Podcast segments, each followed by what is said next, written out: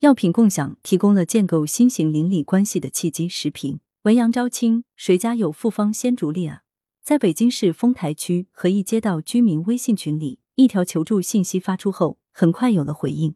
我有，需要您来门口拿。邻居们将药品放在门口楼道里，一盒和药品通过无接触式共享。此外，还有居民主动将自家药品分享在群里，免费送给有需要的居民。在不少城市和小区里，药品共享正在上演。面对感冒退烧药的暂时短缺，既需要公共部门积极筹措药品货源。也离不开民间救济的药品共享。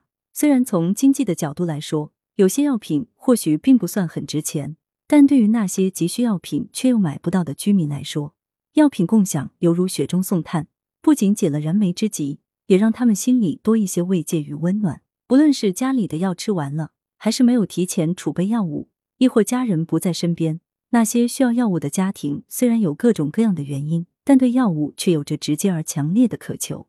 面对邻居等不及、伤不起的用药需求，许多人没有麻木冷漠的视而不见，而是主动伸出援手，将药品放在自己家门口，送到双方约定的地方，直接送药上门。虽然药品共享的具体呈现方式有所不同，但共克时间、守望相助的价值内核却是一样的。病毒无情，人可以有为。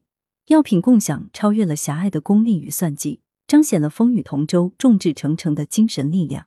刚好你需要，刚好我有。传统道德中的与人为善也好，现代话语里的共同体意识也罢，让互济互助、抱团取暖的药品共享成为一幕幕温暖的场景。药品、蔬菜、饭菜等物品只是传递关心关切的载体，它见证了疫情下邻里关系的改变与优化。周丽丽说：“五家为邻，五邻为里。”在传统的熟人社会，有远亲不如近邻一说，守望相助的邻里关系健全了社会支持系统。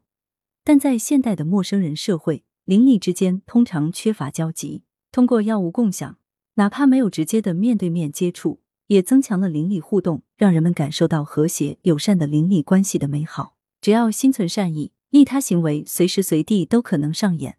用以心换心、守望相助的共同体意识来传递善意和温暖，陌生人社会将会被重新定义。药品共享只是一个缩影。